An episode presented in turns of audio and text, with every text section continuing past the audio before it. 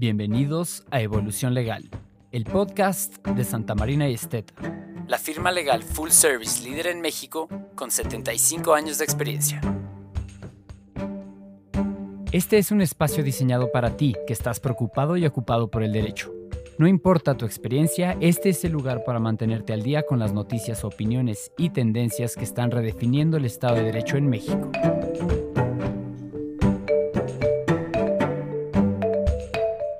Tu dosis de información digerida para tu evolución legal.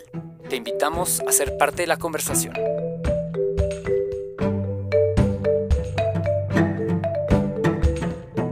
México eh, tiene un potencial solar que ha estado desaprovechado. Podríamos generar 137 veces más con energía solar. Bienvenidos a un nuevo episodio de Evolución Legal el podcast de nuestro despacho Santa Marina y Esteta.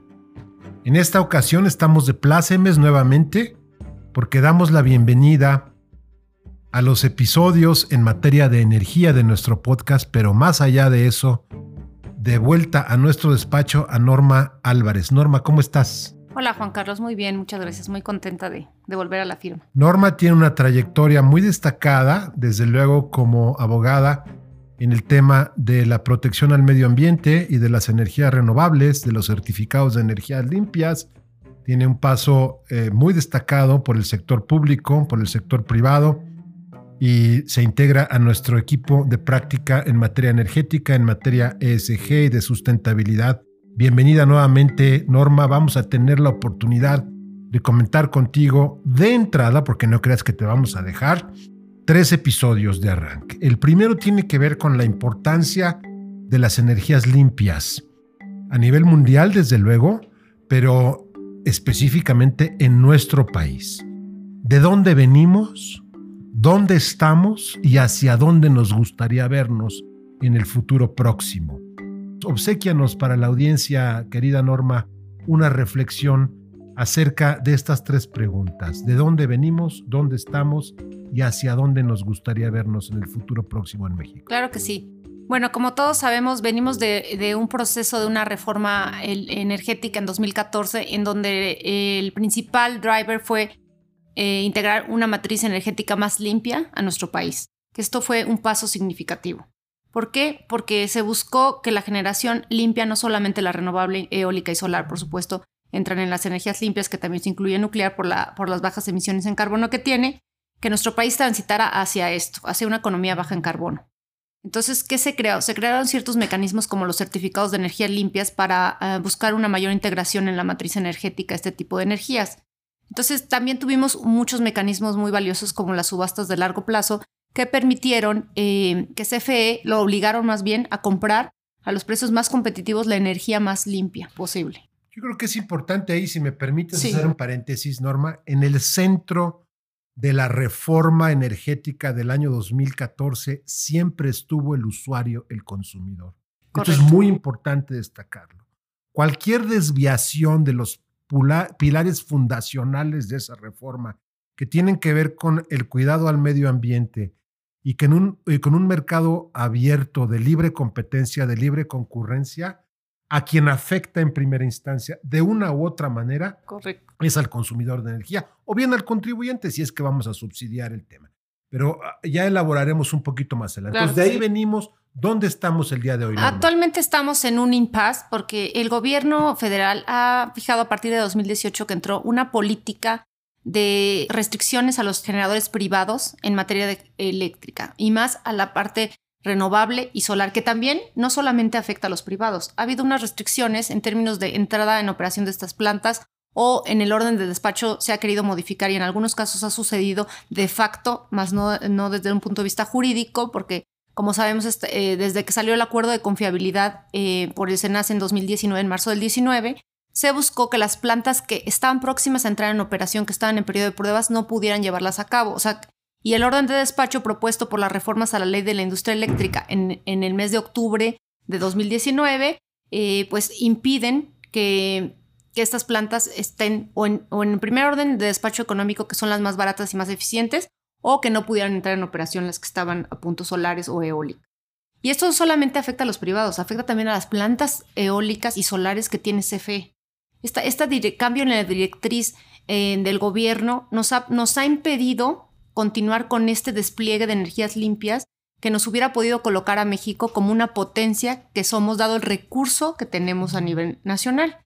En este punto me gustaría comentar que como es sabido por mucha gente, y si no lo comento con gusto, México eh, tiene un potencial solar que ha estado desaprovechado. Tenemos 137 veces más, de acuerdo a un estudio elaborado por, eh, por ENREL, que es el Laboratorio Nacional de Energías Renovables de los Estados Unidos de Norteamérica, en donde eh, se identifica que, que, tenemos un desperdicio, por no decirlo de otra manera, de 137 veces. O sea, podríamos generar 137 veces más con energía solar y en, la materia eólica 15 veces más. Esto nos convertiría en una potencia en renovables a nivel mundial. si no me equivoco, lo que indica ese estudio, como bien comentas, es que la capacidad potencial de México en materia solar daría para generar 137 veces la demanda total del país estimada para el año 2024. Y en el tema de eh, las energías generadas a partir de eh, recursos eólicos 15 veces más. Esto es impresionante. Y además ese estudio de manera muy interesante, Norma, habla de un eh, desarrollo regional en el sureste del país tan necesario, tan traído, ido y venido en la agenda política, como el verdadero joven energético del país, ¿eh?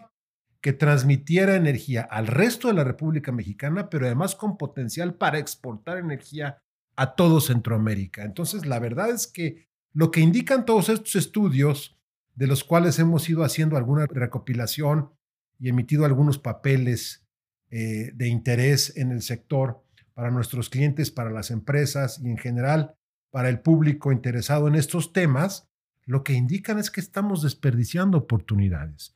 Es que tenemos recursos, valga la redundancia, renovables que no estamos aprovechando como deberíamos. Y lo que genera un verdadero aprovechamiento y una explotación estratégica e inteligente de estos recursos, pues son nuevas inversiones, es certidumbre, es cumplimiento de compromisos con nuestros socios comerciales, pero más allá de eso es desarrollo regional y desarrollo nacional, generación de empleos de alto valor, tanto en el componente de operación y mantenimiento de las plantas y los activos, como desarrollo regional y además propiedad de los proyectos, porque recordemos que hay un ingrediente ya en el mundo, pero también en México, de hacer a las comunidades partícipes de los rendimientos de los proyectos. ¿Qué nos puedes decir ahí? Sí, ahí, también estamos perdiendo una valiosa oportunidad de, incluir criterios de ASG en español o ESG en inglés para poder eh, realmente revalorizar los proyectos. ¿A qué me refiero? Pues solamente darle un componente social involucrativo con las comunidades. Por ejemplo, pues hay proyectos de integración de las mujeres en, la participación social, de proyectos comunitarios para niños, equipos de béisbol, equipos de, eh, de deportivos. O sea, va más allá de solamente el mero proyecto solar eólico. Además de los beneficios que en términos eh, ambientales vamos a tener. Vamos a tener una reducción de emisiones que nos permite como país eh, cumplir con nuestras metas a nivel internacional en el marco del Acuerdo de París, pero por otro lado nos permite a los ciudadanos contar con una mejor calidad del aire y una mejor calidad en el medio ambiente que nos rodea. Esto es muy importante. Y también permite que las empresas sean responsables desde un punto de vista sustentable, es decir, que se vayan cambiando los paradigmas, que la sustentabilidad sea un componente transversal en todo este tipo de proyectos, genera beneficios, como bien lo comentaste, de índole social y de índole de generación de empleos, colocando al país en un mejor ranking a nivel internacional. O sea, no solamente es local el beneficio, puede ser internacional porque esto va a traer mayores inversiones, porque como sabemos las grandes transnacionales eléctricas tienen compromisos de reducción de emisiones y además tienen compromisos sociales muy fuertes eh, exigidos por sus accionistas. Entonces esto nos va a permitir que México reactive su economía. Totalmente. Y de alguna manera, yo creo que hemos ya transitado por las tres partes de la pregunta inicial, es decir, de dónde venimos, dónde nos ubicamos en este impasse un poco de agenda política o de política pública en el sector y hacia dónde deberíamos de transitar en un verdadero aprovechamiento responsable de los recursos con los que cuenta el país. Eh, y señalabas una cosa que como abogados creo que vale la pena detenernos haciendo una pausa para reflexionar. El derecho humano a un medio ambiente sustentable. y el derecho humano a la salud, ambos consagrados en nuestra Constitución y ambos, en mi opinión, utilizados de manera muy apropiada en los medios de defensa que han sido utilizados por varios de los grupos de interés que se han visto afectados por algunas de las medidas derivadas de esta política pública aplicada en esta administración como derechos fundamentales en donde, bueno, pues nuestra constitución nos consagra de manera muy clara. Amén de estos otros dos pilares que ya comentábamos que están insertados en el corazón de la reforma energética del año 2014, desde luego el cuidado al medio ambiente, pero también el tema de libre concurrencia y libre competencia. Son tiempos interesantes, Norma. Estamos eh, en el eh, contexto, en la coyuntura de un proceso de consultas al amparo del tratado con nuestros socios comerciales estadounidenses y canadienses, que veremos a qué puerto llega. La verdad es que lo hemos comentado en distintos foros, desde un punto de vista estrictamente técnico comercial, como entendemos deberían analizarse estos temas más allá de temas de nacionalismo y soberanía. Creemos que desafortunadamente el ah, resultado de estas consultas y un eventual arbitraje de carácter internacional no, no vislumbran buenos resultados para nuestro gobierno, pero ya veremos qué ocurre. Y en el Inter, pues hay que seguir apoyando estas iniciativas, hay que seguir apoyando las inversiones existentes.